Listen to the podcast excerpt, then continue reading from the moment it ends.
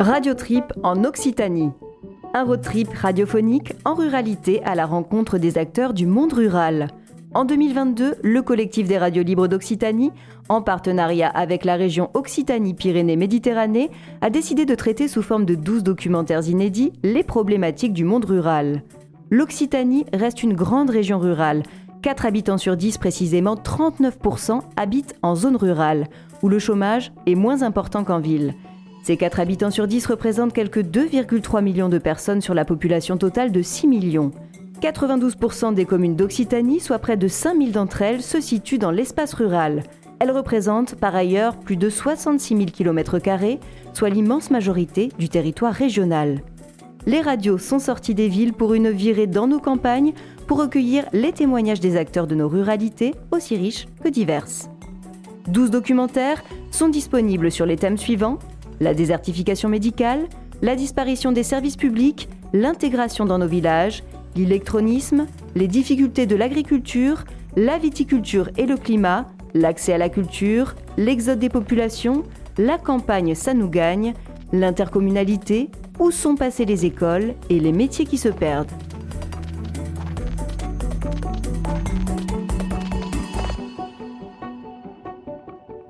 Aujourd'hui, les métiers qui se perdent.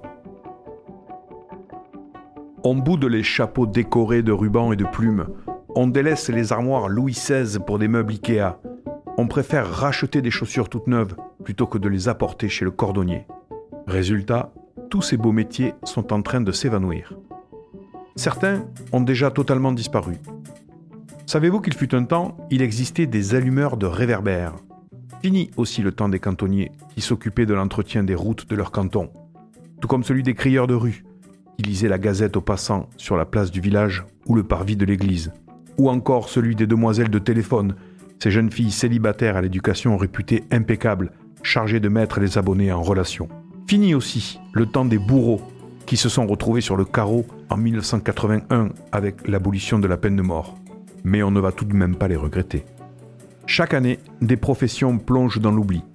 Coutelier, joaillier, cordonnier, horloger, ramoneur, ou encore charpentiers, qui sont de moins en moins nombreux. Mais ces artisans ne sont pas les seuls à douter de leur sort. Il est probable que les métiers automatisables aient de beaux jours devant eux. Deux chercheurs d'Oxford ont d'ailleurs réalisé une étude sur le sujet il y a quelques années. Ils ont scruté quelques 700 métiers. Conclusion, 47% d'entre eux seront automatisés d'ici 20 ans. Pourtant, certains perpétuent, et souvent par passion, ces métiers d'antan parce que peut-être, d'ici peu, l'évolution de la société pourrait permettre leur réapparition.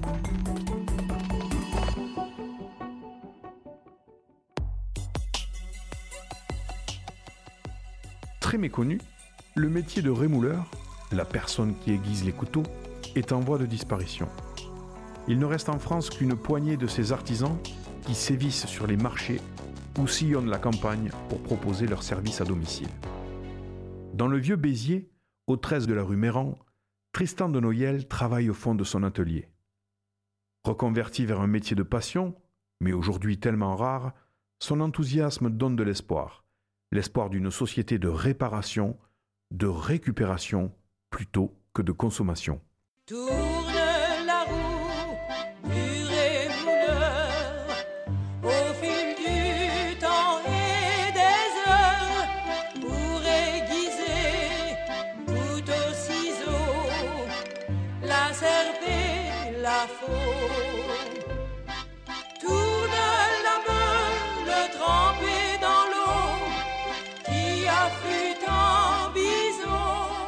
Je m'appelle Tristan de Noyel, je suis euh, rémouleur. Donc rémouleur, euh, c'est un métier qui consiste à entretenir, réparer euh, et à affûter des outils taillants.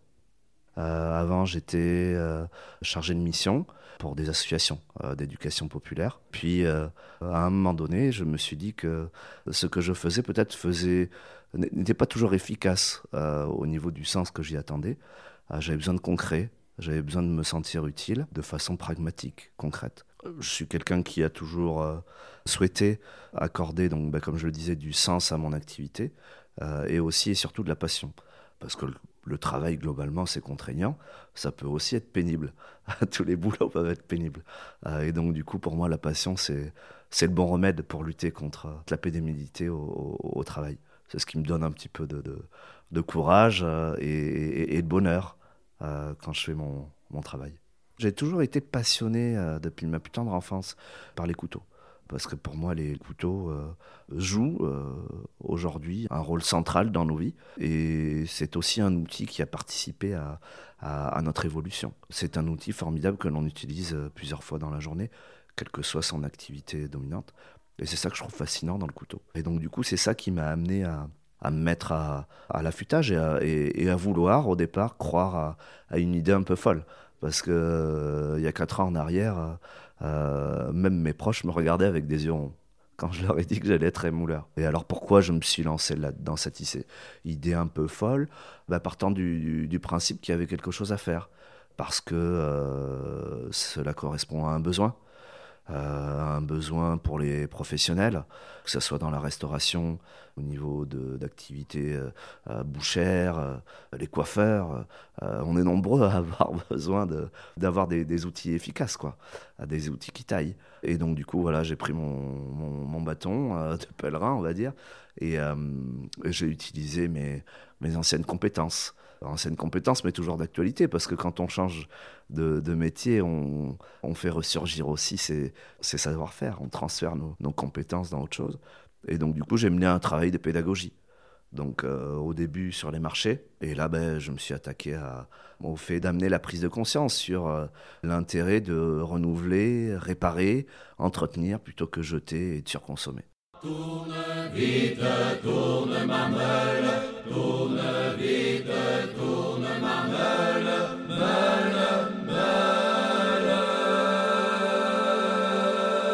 la mondialisation, les évolutions techniques, technologiques, les accélérations dans les transports aussi, hein, avec un bouleversement total des, circuits de distribution et, des valeurs marchandes, ont mis un sacré coup hein, au niveau de ce métier-là. C'est ce qui a amené euh, le fait qu'on euh, ne voit quasiment plus de rémouleurs. Euh, bon, maintenant, effectivement, le contexte change. Je pense qu'il y a certaines personnes qui sont qui ont toujours été convaincus de, l'intérêt de, réparer. Et puis d'autres qui se posent des questions suite à des discussions aussi. Euh, et, puis enfin, de façon plus générale, probablement que le contexte euh, euh, d'inflation, avec les effets aussi post-Covid, hein, au niveau des, matières premières qui, sont difficilement accessibles parfois, et, puis un enjeu fort aussi au niveau de, des faits réels sur notre planète que cela soit au niveau du réchauffement climatique, mais aussi au niveau de la raréfaction de certains matériaux, ah ben, je crois qu'effectivement, euh, cela euh, se fixe euh, à nous comme étant un enjeu de notre époque. comment prolonger l'existence d'outils? Ça vaut aussi pour le textile, selon moi, et d'autres, probablement d'autres professions.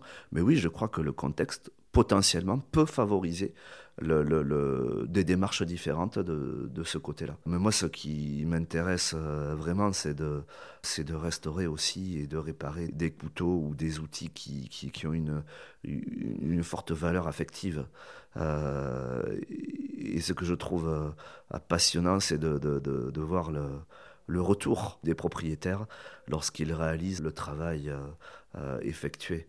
et ça, c'est un vrai bonheur. Et c'est un complément de salaire, on va dire. Et c'est une des raisons pour lesquelles je, euh, je continue à, à, faire ce travail-là, parce que entre sentiment d'utilité, euh, mais également, euh, je dirais, transmission de bonheur, ah bah là, je suis heureux.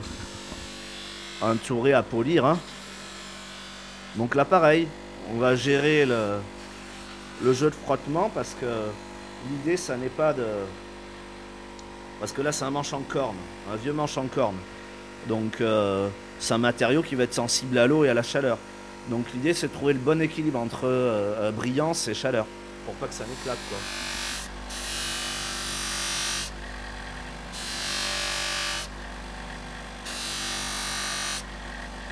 ça peut appeler aussi à un jeu de sensations. Hein.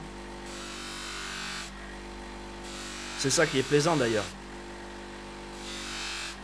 et de voir la transformation concrète de quelque chose qui était terne euh, éclaté et, abîmé en, un manche qui brille.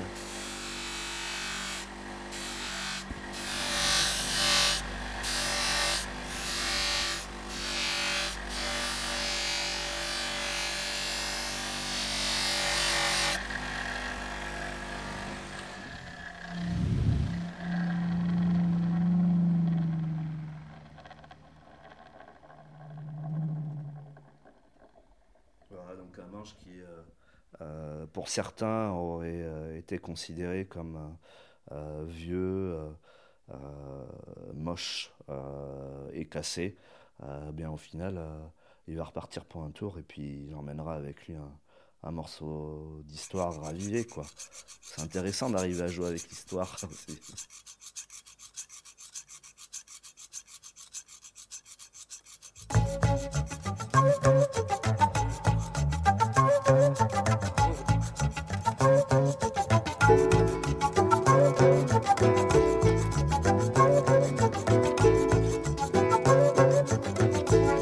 je vous prie, vos ciseaux, vos couteaux, vos sabots, vos bateaux. Donnez-moi tout, je vous prie.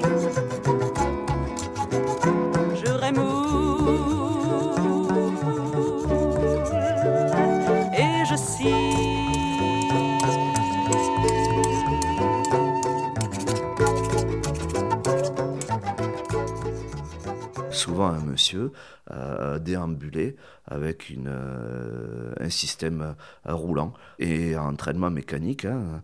alors au départ, l'entraînement mécanique, il se faisait avec l'aide d'un apprenti. C'est-à-dire que l'entraînement de la meule se faisait à la main. Ensuite, on a eu l'apparition d'un système à pédale. Et là, du coup, le, le, rémouleur devenait autonome. Mais probablement que c'est aussi une première fêlure. Euh, au niveau de, du métier. C'est-à-dire que, est-ce que d'une certaine manière, ce n'est pas ce qui a participé à déconstruire une forme de transmission de savoir? Bon, puis après, bah, ce qui a enterré totalement l'histoire, c'est la mondialisation et, l'évolution technologique. Hein.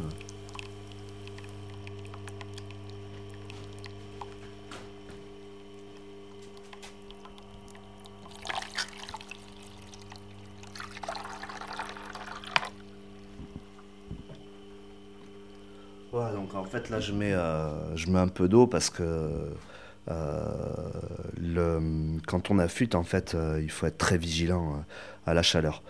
la chaleur elle est essentielle dans le processus de forge pour obtenir des propriétés mécaniques de dureté et de souplesse suffisantes pour justement garantir un outil performant dans le temps.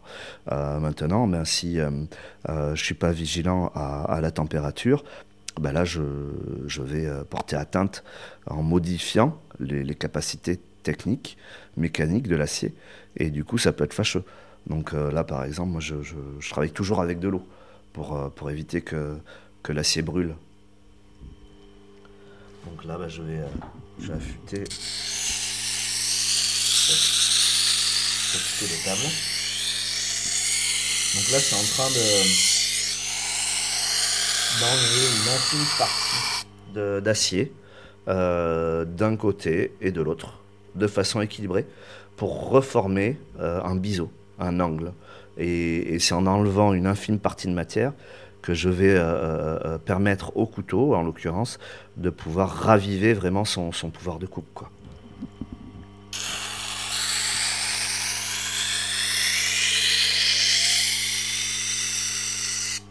Là, le secret, bah, c'est d'être concentré, attentif euh, et constant.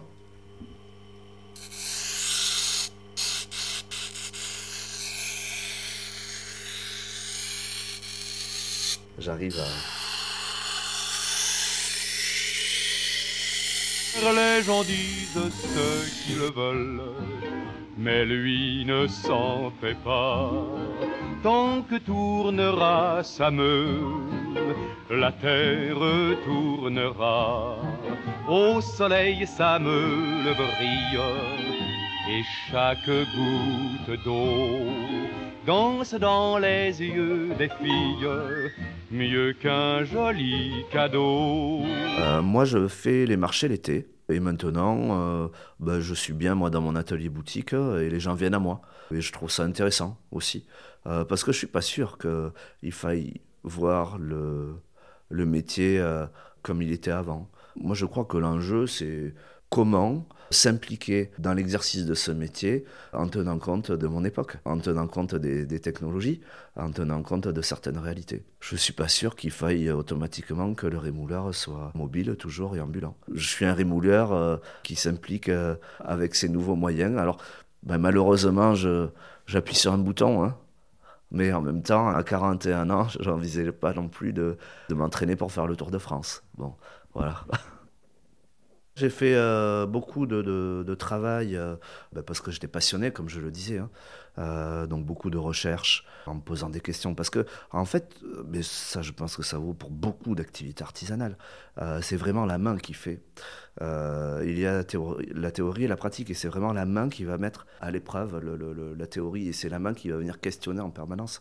Et euh, donc à un moment donné, moi j'ai euh, fait un stage chez un coutelier, puis ensuite pour observer, etc. Et puis après, bah, c'est l'expérimentation. Hein. Il y a une vieille formule qui dit que c'est en forgeant qu'on devient forgeron. Bon, ben là, à mon sens, c'est aussi un peu pareil, quoi.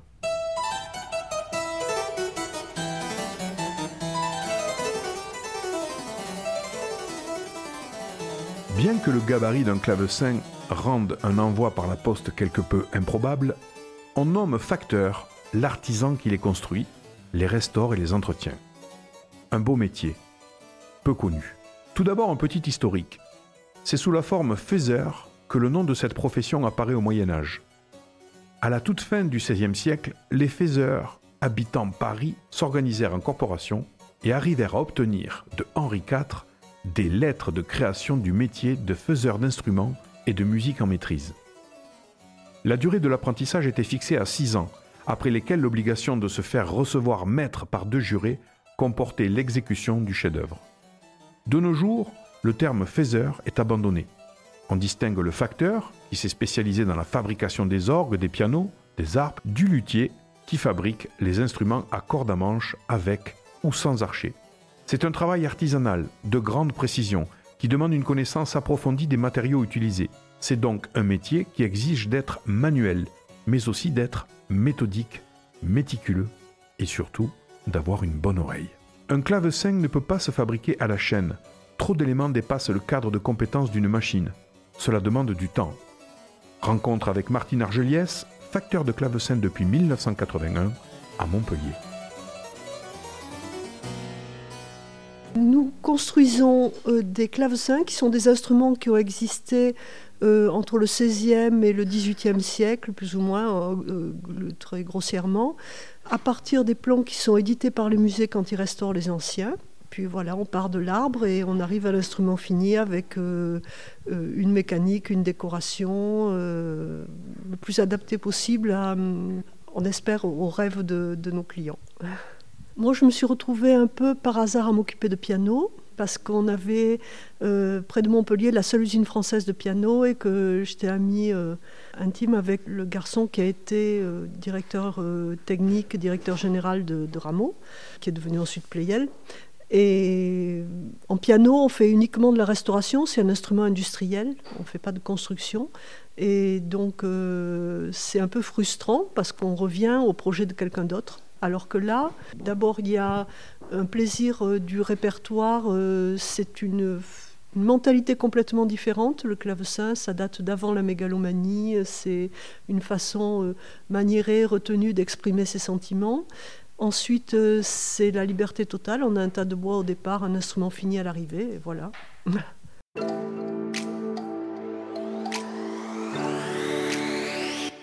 le clavecin, c'est né vers 1300, mais la grande époque, c'est 16e, 17e, 18e, surtout 17e, 18e. Euh, c'est un instrument à cordes pincées, donc comme une grosse guitare à clavier, Il n'y a pas de toucher dynamique, euh, donc on ne peut pas faire de, crescendo, de déchirant, et c'est ce qui fait que cet instrument n'exprime pas bien la musique romantique. C'est une structure beaucoup plus légère, les cordes sont tendues entre 3 et 12 kg, le piano c'est entre 70 et 80 kg par corde, donc on n'est pas du tout dans la même catégorie, on est comme une guitare ou un violon. Et c'est la mécanique, l'élément de différenciation essentiel. Là, ce sont des cordes pincées. On appelle ça pincé, mais c'est exactement comme une guitare. Il y a une espèce de petit ongle qui va gratter la corde. Euh, sauf que le guitariste, il peut pincer plus ou moins fort, tandis que là, euh, c'est donné au départ par la taille du bec. Et le piano, c'est des cordes frappées par des gros marteaux. Au départ, euh, les premiers pianos ont été fabriqués dans des structures de clavecin.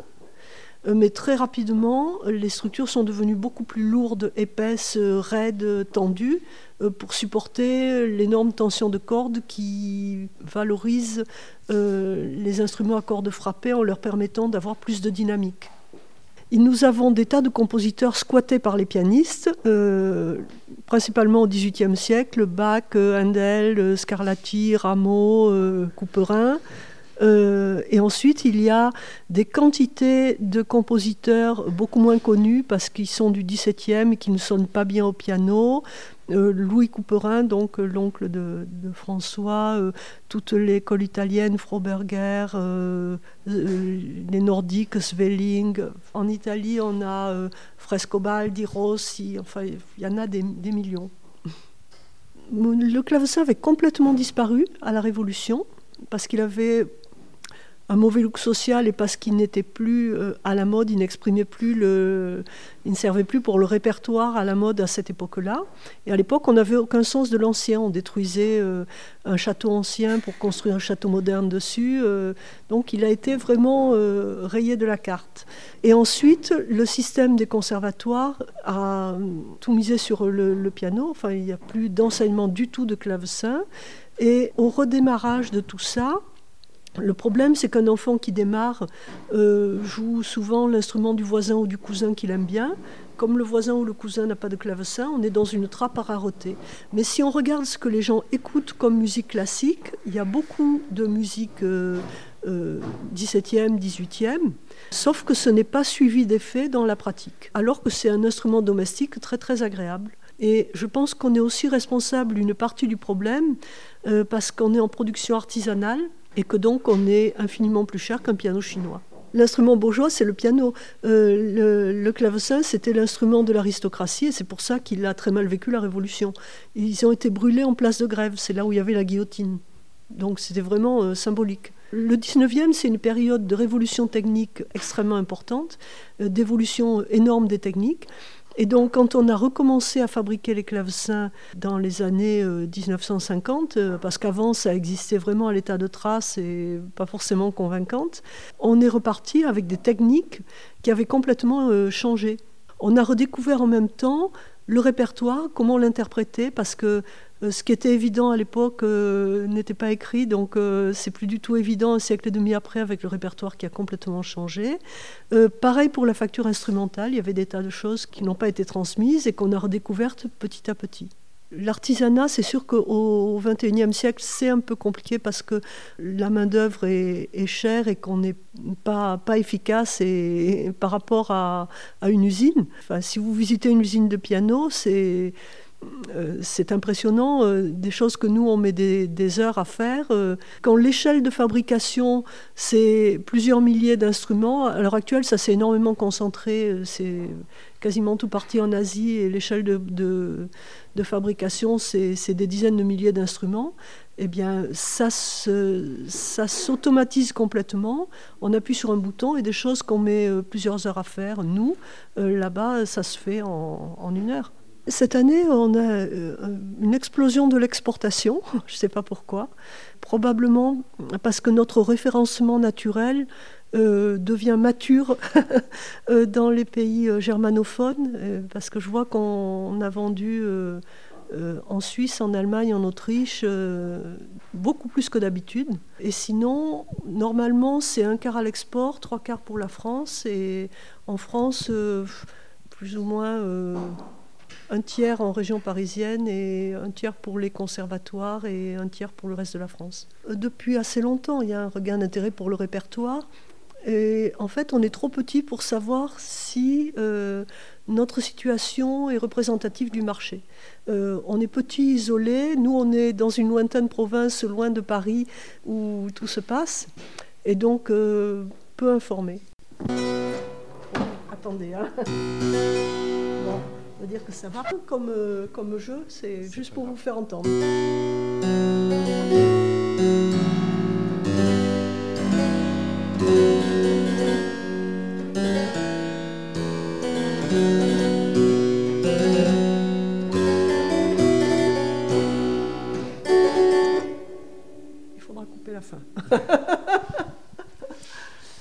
Donc euh, ça ressemble un peu à un piano à queue en beaucoup plus petit, beaucoup plus léger, euh, sauf que c'est léger et décoré. Il y a des fleurs, des oiseaux, des couleurs. Euh, c'est pas tout noir comme un piano.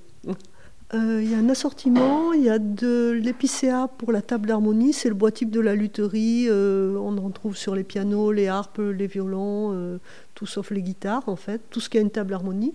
Et ensuite, euh, les caisses, ça dépend du type d'instrument. Euh, il y a du peuplier ou du cyprès sur les italiens. Et puis ensuite, euh, du noyer, du buis, de, du poirier, de l'ébène, du, du hêtre. Enfin, chaque bois a des caractéristiques soit acoustiques, soit techniques différentes. L'épicéa vient d'Allemagne du Sud, euh, d'un éleveur spécialisé. Alors là, il n'y a pas de souci, il suffit de payer. Et euh, tout le reste, euh, c'est compliqué. c'est des scieurs français, sont des essences locales, sauf l'ébène. Et c'est de plus en plus compliqué parce qu'on n'est pas dans une région où le, travail du bois se fait régulièrement. Et il vient d'un peu partout. moi, la plupart du temps, il est scié dans l'Ain et je, voilà, mon scieur est dans l'Ain. Alors avant, c'était des cols de peau et d'os euh, qu'on pouvait doser pour euh, obtenir euh, la, même raideur que dans un bois en continu et on pouvait doser aussi la, résistance pour certaines pièces cassent avant d'autres. À l'heure actuelle, on a des cols spéciales pour la lutherie qui ont la bonne raideur et qui ne pourrissent pas, qui sentent pas la vieille chaussette, qui attirent pas les mouches, qui sont bien faciles à utiliser. On en a euh, toujours euh, trois, euh, trois, plus ou moins en, marche en même temps. Donc c'est vraiment très très difficile de savoir. Mais en moyenne, on met trois mois par personne et par instrument.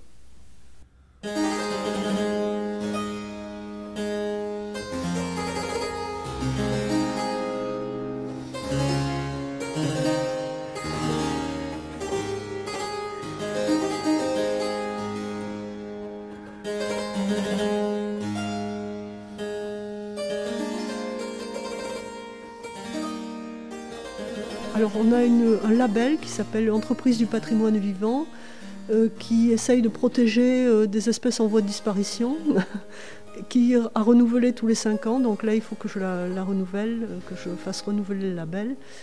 Et sinon des subventions, j'en ai touché il y a deux ans, mais c'est très rare. C'est la région qui a donné une subvention pour aider à l'exportation et à l'équipement des ateliers nos clavecins de concert euh, qu'on a, fait euh, à notre goût et euh, comme on avait envie. Et sinon, pour tous les autres, on essaye de s'adapter aux desiderata de, de, nos clients. Les plans sur lesquels on travaille sont les plans qui sont édités par les musées quand ils restaurent les anciens. Et ces clavecins anciens ont été euh, modifiés au fil du temps. donc euh, on commence par refaire un plan qui marche. Ils sont parfois déformés, parfois même plus en état d'être joués. Donc on commence par refaire un plan qui marche bien, au carré. Ensuite il y a euh, des instruments qu'on a redessinés pour avoir des caractéristiques particulières. Lui, c'est pour avoir un instrument plus compact, euh, pour qu'il rentre plus facilement dans les maisons. Le clavecin vertical que vous voyez, là-bas, je pense qu'on est les spécialistes mondiaux parce qu'il faut un atelier masochiste pour faire ça, parce que la mécanique est très compliquée. Et là, on a redessiné l'ensemble d'harmonie parce qu'il fallait un château en hauteur. Donc il ne rentrait pas dans les maisons aux normes du 21e siècle. Et donc on a fait un instrument euh, qui, est aux normes des maisons modernes.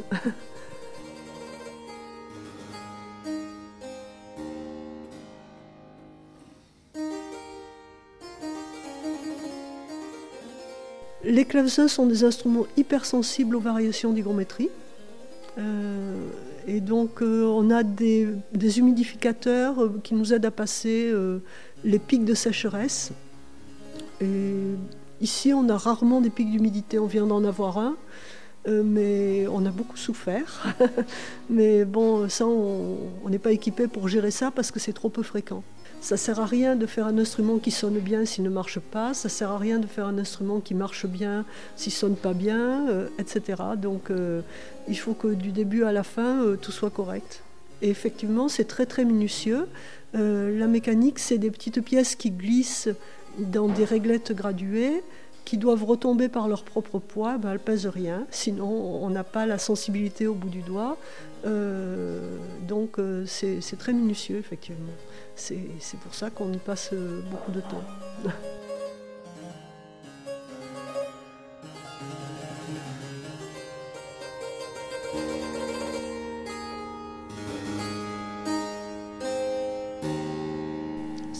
à clavier, c'est un instrument qui a beaucoup d'attaques, un son, un son de guitare et euh, un toucher non dynamique, c'est-à-dire que toutes les notes sont semblables euh, et donc euh, en intensité. Et donc on structure la phrase musicale en jouant sur la durée des notes, en cherchant une espèce d'effet de swing.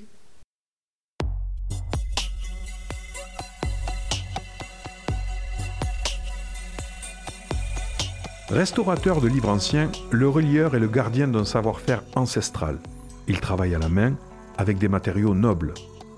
Il intervient généralement sur des livres rares afin de les rendre à nouveau solides et manipulables tout en gardant au maximum les matériaux d'origine. Marie-Laure Tanguy exerce dans l'écusson au cœur du clapas. Sa minutie, sa patience s'allient à sa passion et à son désir de conserver le patrimoine. Je m'appelle Marie-Laure Tanguy, je suis relieur, restauratrice de livres anciens. Euh, voilà, c'est un métier passion. C'est quelque chose que j'ai commencé euh, tout doucement en maison pour tous quand j'avais 13 ans, dans la ville de Grenoble. Et, euh, ça a été une révélation. C'est un métier qui est très sensuel aussi, parce qu'il y a des odeurs, il y a un toucher. Et ça m'a, j'avoue j'ai eu beaucoup d'émotions voilà, dès le début. Voilà, donc j'ai commencé par ces cours euh, en maison pour tous, hein, tout en allant au collège. Puis après, je suis allée au lycée. Mes parents m'ont dit passe ton bac d'abord, comme beaucoup de parents. Ils ont sûrement bien fait. Voilà, donc du coup, après, j'ai passé, après mon bac, j'ai passé un CAP. Je me suis formée chez un, un relieur euh, de la ville de Grenoble. Et après, j'ai pris des cours chez un maître artisan lyonnais qui m'a appris à travailler de façon beaucoup plus soigneuse. Et j'ai pu euh, avoir mon CAP. Voilà, bah, ça fait 40 ans que j'exerce ce métier. Je l'ai exercé en tant que couvrière, en tant qu'artisan. J'ai donné des cours et euh, j'ai eu la grande chance de rentrer aux archives départementales de l'Hérault, euh, une institution où j'ai travaillé pendant 10 ans. Et euh, voilà, à ce moment-là, je n'étais que, entre guillemets, que relieur. hein. Et les archives avaient vraiment besoin d'une restauratrice de livres anciens. Donc euh, j'ai eu la grande chance de pouvoir me former à ce métier-là, pas dans le même esprit que la relure, euh, au- à la Bibliothèque nationale, aux archives nationales, et de faire l'école estienne également pour me perfectionner en dorure. Et euh, voilà, pour moi, ça a été vraiment une grande chance et de- d'exercer ce métier aux archives départementales euh, également, puisque j'avais, j'ai eu à restaurer des ouvrages très anciens, voilà, des ouvrages patrimoniaux. Donc ça, voilà, ça a été une très grande chance. Mais après, le métier d'artisan, de pouvoir exercer cette profession en tant qu'artisan, euh, basculer de la relure à la restauration de livres anciens me plaisait beaucoup. Pouvoir donner également des cours, ça, c'était pour moi, c'était intéressant, faire de la formation. Euh, Je conseille beaucoup également de, jeunes qui veulent faire ce métier. J'exerce dans ce lieu depuis 13 ans en tant qu'artisan.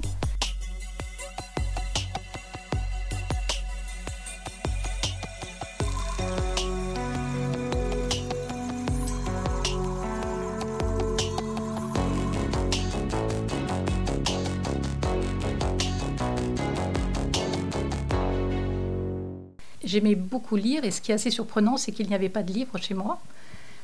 Voilà, donc mes, parents étaient très heureux de m'en offrir. hein. Euh, j'étais, euh, j'ai toujours aimé l'orthographe, j'ai toujours aimé écrire, euh, lire. Je suis très sensible à, aux textes bien écrits. Et le livre, pour moi, c'est peut-être parce qu'il n'y en avait pas à la maison. Voilà, j'ai toujours été très sensible. Je me souviens, les premiers ouvrages que j'ai pu acheter, c'était des ouvrages qui me donnaient beaucoup d'émotions. Et voilà, j'avais besoin d'avoir des livres autour de moi. Et voilà, c'est vraiment l'é- l'écrit.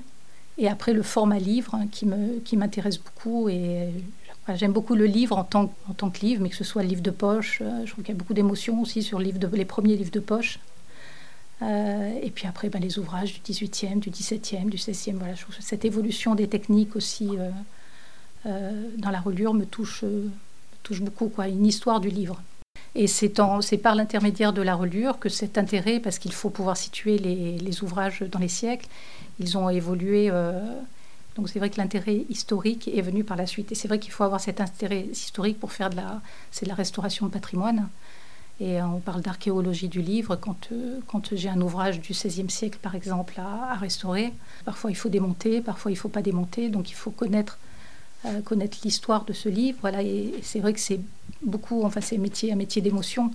Parce qu'un ouvrage du XVIe, on imagine le restaurateur, euh, le relieur du XVIe siècle euh, en train de relier, voilà, de faire les mêmes gestes que moi. Et moi, il faut que je me, puisque la reliure a évolué, les techniques ont évolué, il faut que je me mette dans la même situation que cette personne qui a eu euh, cet ouvrage en main et qui a, qui a fait la reliure.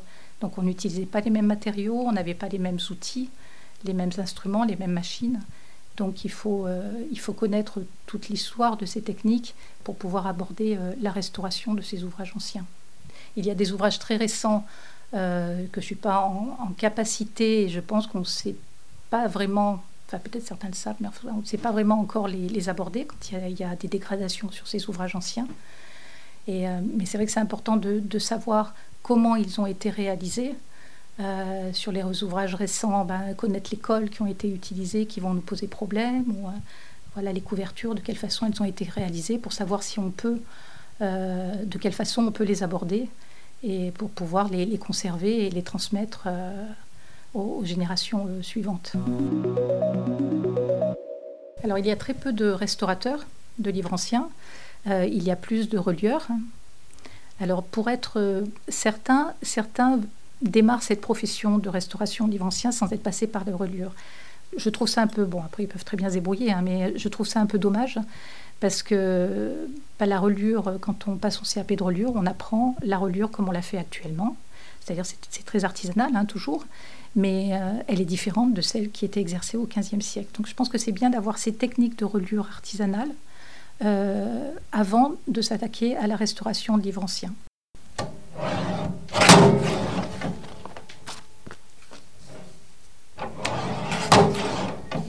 Voilà, là on utilise la cisaille. Voilà, pour couper aux dimensions requises.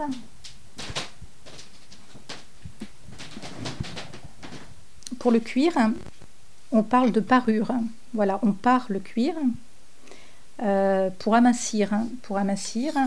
Et donc pour cela, j'utilise un couteau à parer sur une pierre à parer. Donc cette pierre a été trempée euh, il y a, on va dire, allez, 40 ans dans de l'huile de lin pendant 48 heures. C'est une pierre marbrière. Et, euh, et, voilà, donc je peux aiguiser mon couteau à parer euh, sur cette pierre. Et après, on, on voilà, les parties qui doivent l'être. Voilà, là j'ai un cuir, c'est du buffle. C'est du buffle, un cuir que j'aime beaucoup parce que ce sont des grandes peaux qui ont un grain de peau qui, est, euh, qui peut être très large et très fin. Voilà, donc là j'amassis les parties qui doivent, euh, qui doivent l'être.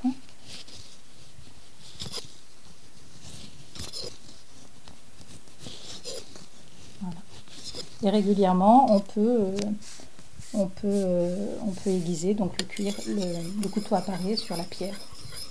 Voilà, pour, euh, pour refaire son, son fil.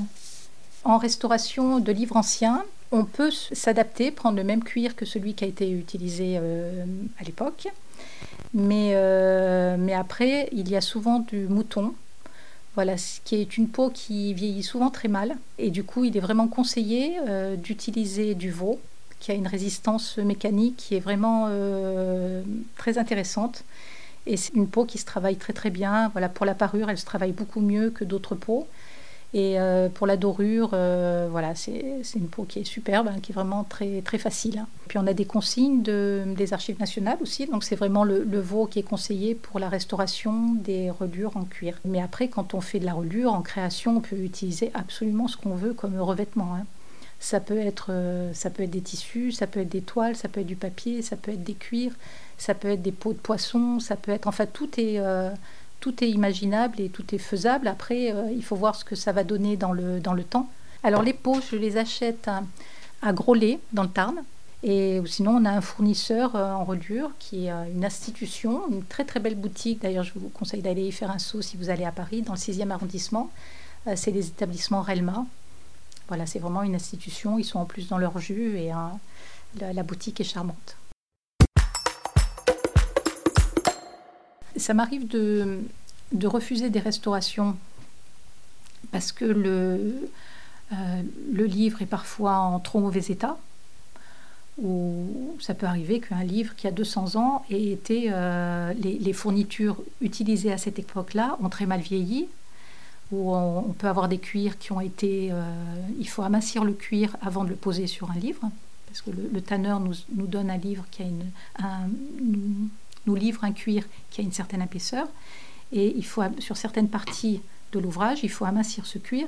Et il y a une époque où on les amincissait vraiment énormément. Donc, et puis il peut y avoir du travail qui a été mal fait par le relieur il y a 100 euh, ans ou 200 ans. Donc euh, parfois c'est très compliqué d'aborder euh, ces reliures. Et puis parfois j'ai des limites aussi. Donc je sais que tel collègue qui habite à tel endroit en France euh, travaille surtout sur des ouvrages de cette époque-là et qui va être meilleur que moi. Donc là, j'hésite pas à, j'hésite pas à diriger les gens vers euh, d'autres, d'autres professionnels euh, éventuellement. Mais ça m'arrive, voilà. Mais ce qui m'arrive de refuser, c'est des ouvrages très récents. Et je sais que le résultat va pas être satisfaisant. enfin, en tout cas, il me satisfera pas. Donc, je préfère ne, pas le faire et voilà, oui, m'abstenir dans ces cas-là. Voilà. Alors ici, c'est l'étau l'étau, donc qui, va, qui me permet de serrer. Voilà, il y a deux lèvres métalliques là qui me permettent de serrer mon livre entre ces deux lèvres. Et, euh, et donc, je m'en sers à plusieurs moments. Donc, quand j'ai certains collages à faire, quand je veux les faire et je veux contraindre mon livre dans cette position, donc je le mets dans l'étau et je fais mon encollage. Euh, ou sinon, il y a une partie qui se fait après la couture de l'ouvrage. Ça s'appelle le mort, M-O-R-S. C'est-à-dire qu'on va rabattre euh, de chaque côté des lèvres de l'étau euh, les cahiers du livre, du livre cousu, à, l'aide du marteau. Donc voilà, on utilise le marteau et je fais descendre les cahiers.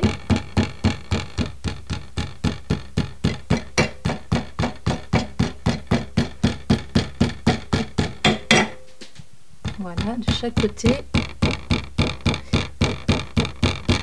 Donc là, si euh, la couture de mon ouvrage a été bien faite, et eh ben généralement, voilà l'endossure, hein, le fait de, faire ces morts, l'endossure se passe très bien. Alors la reliure est peut-être plus physique que la restauration parce qu'en restauration on fait on fait pas de série. Si par exemple vous avez euh, une série à faire en restauration, en livre ancien, euh, voilà, 10 volumes d'un même thème, ça va jamais être les mêmes, euh, dégradations sur chaque ouvrage. Tandis qu'en relure, si on vous donne 10 tomes à faire, vous allez tous les démonter, tous les coudre, tous les endosser. Et puis parfois, il y a des, en restauration, on peut avoir, et en relure, de grands ouvrages. Et là, c'est pas toujours simple, toujours simple à faire. Donc euh, parfois, c'est vrai que ça peut être compliqué et, euh, d'être. J'ai eu à demander à, un collègue de venir m'aider sur un très gros ouvrage parce que bah, physiquement, j'avais du mal à le, traiter. Alors, il faut être vigilant pour l'ouvrage, ça c'est sûr, à tout moment.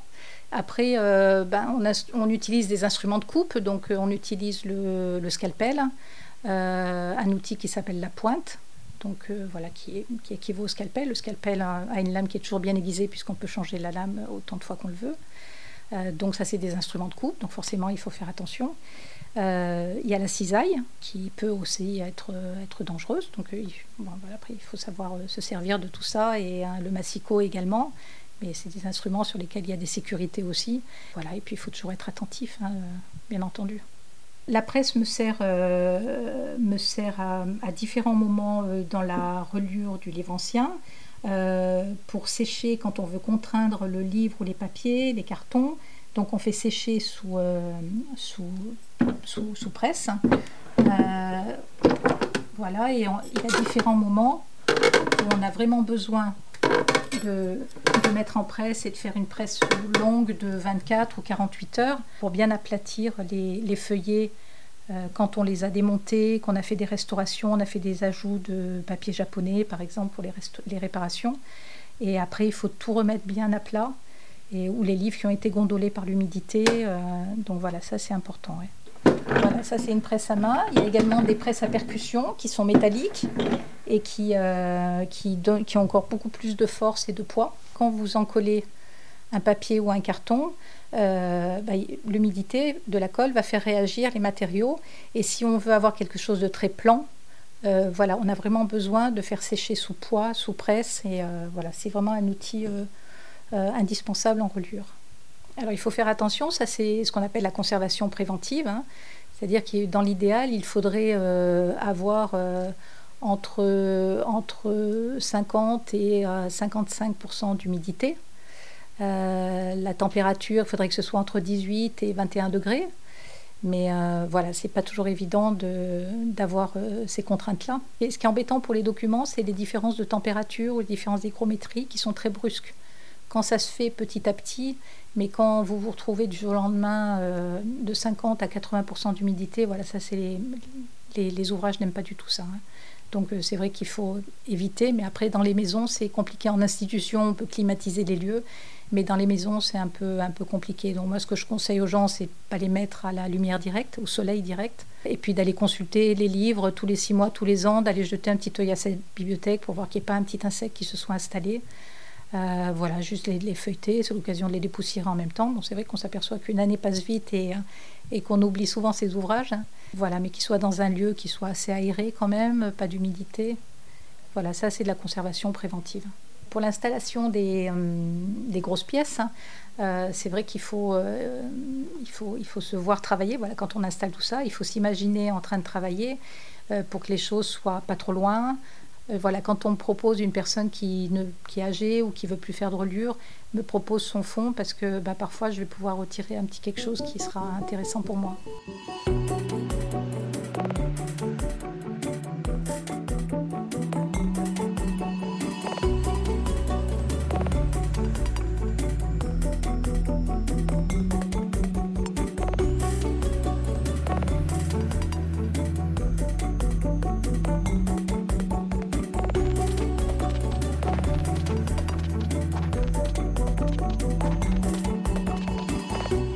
Pour la couture d'un ouvrage composé de cahiers, donc ce ne sont pas des feuilles simples, on utilise le cousoir hein, qui va nous permettre de monter cette couture cahier après cahier avec un fil qui va, euh, qui va euh, avec un fil qui va pouvoir coudre, pouvoir permettre la couture de plusieurs cahiers.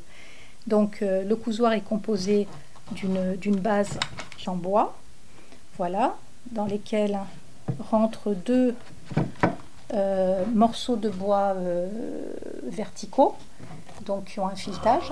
Voilà, ça, je trouve ça toujours très émouvant. Voilà, c'est euh, un travail de, de tournage qui est, qui est très chouette, parce que c'est vraiment très beau, ces filetages. Celui-ci est très bien fait. Et il y a une barre transversale voilà, qui vient s'enquiller dans, ces, dans ces barres verticales. sur cette barre transversale, on va monter des ficelles ou d'autres choses. Ça peut être euh, d'autres choses. Ça, généralement, ces ficelles ne se voient pas euh, une fois l'ouvrage terminé. Cette couture ne se voit pas. Et moi, ce que j'aime bien quand euh, des clients sont d'accord avec ceci, c'est de faire une reliure un peu particulière. Hein. donc, j'utilise voilà, les ciseaux pour couper cette ficelle d'utiliser d'autres choses et puis de laisser cette couture apparente. Donc pour montrer ce travail de couture qui, est, euh, qui peut être euh, très, très beau si, si on a dessous euh, des cahiers de qualité.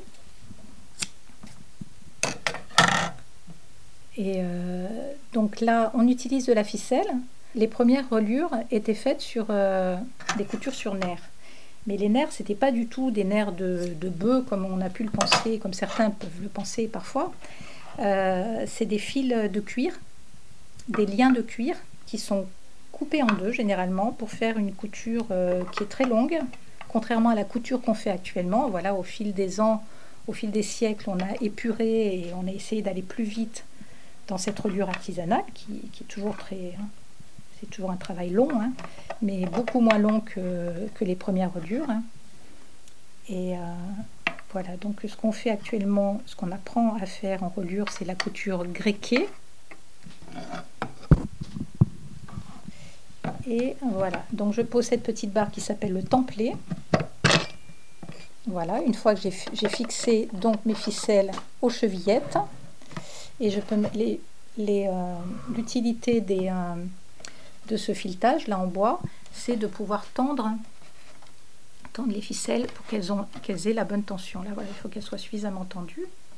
Et après, on va cahier par cahier, on va monter notre reliure. Donc là, je vous montre, c'est un livre blanc, hein, mais voilà, normalement, ça se fait sur, euh, euh, un livre euh, imprimé, ou manuscrit, bien sûr. Voilà, donc ces ficelles se mettent en face de ces encoches que j'ai pu faire, grâce à l'étau d'ailleurs. Je mets mon livre dans l'étau et je fais ces entailles avec une scie. Et après, grâce à une ficelle, ou plutôt un fil, voilà, donc j'ai différentes grosseurs de fil suivant la taille de mon livre et la qualité de mon papier. Voilà, le fil, je le mets sur une aiguille et je vais coudre. Voilà, donc j'ai des aiguilles à bout rond, des aiguilles à bout pointu. Voilà, et le principe de la, de la reliure, voilà, c'est reliure, c'est relier donc voilà, je rentre dans le premier trou de cahier qui s'appelle la, chaînette, le trou de chaînette.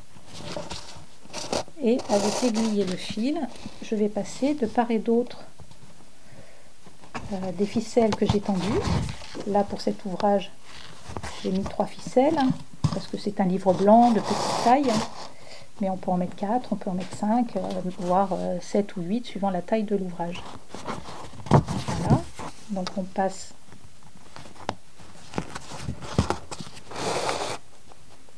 voilà, de trou en trou pour euh, aller jusqu'au bout du cahier. Voilà, comme ceci. Et ensuite, on prend le cahier suivant. Donc voilà, la tension du fil est essentielle. Voilà, c'est vraiment très important. La couture, euh, c'est très agréable à faire, mais il faut vraiment être précis parce que si on n'a pas choisi la bonne grosseur de fil, euh, et si le fil n'est pas suffisamment tendu, euh, bah, après toute la reliure va s'en ressentir. Il faut beaucoup de minutie, beaucoup de patience pour faire ce métier-là. Et ce qui est intéressant, voilà, enfin moi ce que je trouve vraiment intéressant dans la façon dont je pratique mon métier, c'est le fait d'avoir des connaissances en reliure et en restauration de livres anciens. Ça me permet d'utiliser les techniques anciennes qu'on n'apprend pas quand on passe son CAP de reliure. Hein. On apprend vraiment cette couture euh, euh, traditionnelle, cette reliure traditionnelle comme on l'a fait actuellement, mais on n'apprend pas les techniques anciennes. Et donc la connaissance de ces techniques anciennes permet de les adapter aussi sur des ouvrages récents et de faire un mix des deux et de faire des choses surprenantes et intéressantes. Alors ce qui est amusant, c'est voilà, c'est quand j'ai des ouvrages anciens, que je dois restaurer et que j'ai des voilà il y a des quand je vois les, marques du pinceau euh, sur une page que je viens de décoller donc ce pinceau a été tenu par un relieur quelqu'un qui faisait le même métier que moi euh, est-ce qu'il avait la même passion? Est-ce que voilà, on peut on peut imaginer la vie à l'époque? Où est-ce qu'il a été fait? Est-ce que c'était dans un monastère? Est-ce que c'était dans un atelier d'imprimeurs, puisque les imprimeurs avaient souvent leur atelier de restauration de reliure hein. Où est-ce qu'ils avaient trouvé leurs matériaux? Tout ça, c'est passionnant aussi. Par exemple, quand les, ouvrages étaient écrits sur parchemin, il fallait énormément de peau de bête pour écrire, pour, voilà, c'était manuscrit, hein, c'était pas de l'impression. Euh, donc d'où venaient, venaient ces troupeaux? Voilà, euh, les, les, migrations aussi, savoir euh, si à cet endroit-là il n'y avait pas de moutons, comment ils faisaient pour faire venir. et puis après, quand il y a eu le papier aussi, hein, donc les papiers, est-ce qu'ils venaient d'Italie? Est-ce que c'était un moulin français? Est-ce que il y, a toute cette histoire qui est, qui est vraiment passionnante. Et puis d'être dans les pas, dans les pas de, de quelqu'un qui exerçait le même métier que moi il y a 5 ou 600 ans, moi, ça me crée énormément de, d'émotion, effectivement. Mais je pense que tous les métiers patrimoniaux, tous les métiers euh, pour lesquels on, enfin, qui, qui, ont besoin de restauration dans l'architecture, en, enfin, quels que soient les métiers, je pense qu'on a la même émotion. Je permets la transition, je permets le, la, voilà, la transmission de, de savoir, la transmission de, de biens. Voilà, c'est une Bible protestante, elle est arrivée dans une famille, c'est qu'est-ce qu'elle a traversé quoi cette Bible protestante?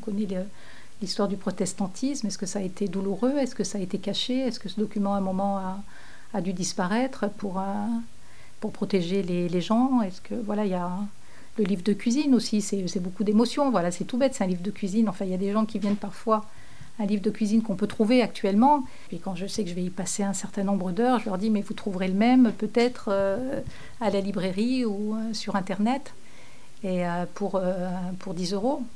Et non, c'est celui-ci qu'on veut garder. Et moi, ça me, ça me touche beaucoup. Quoi. C'est, hein, voilà, c'est toutes ces histoires, hein, ces histoires que je connais pas, hein, que je connais pas, mais ça, permet de les transmettre aux générations futures. Et hein, pour moi, c'est pas un devoir, mais enfin bon, c'est encore de l'émotion.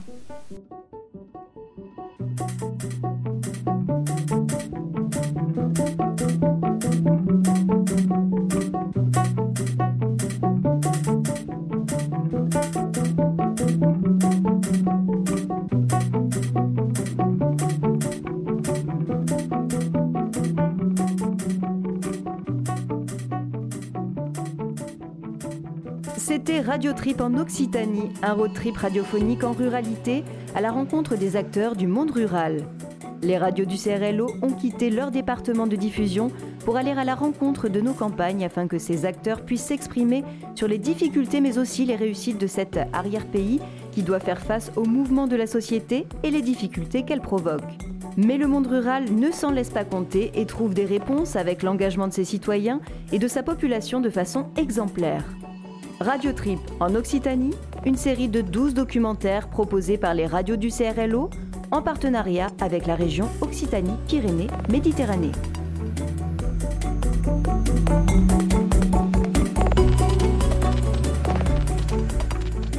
Retrouvez l'intégralité de ces 12 documentaires en podcast sur les sites web des radios du CRLO ou sur le site du CRLO www.crlo.fr.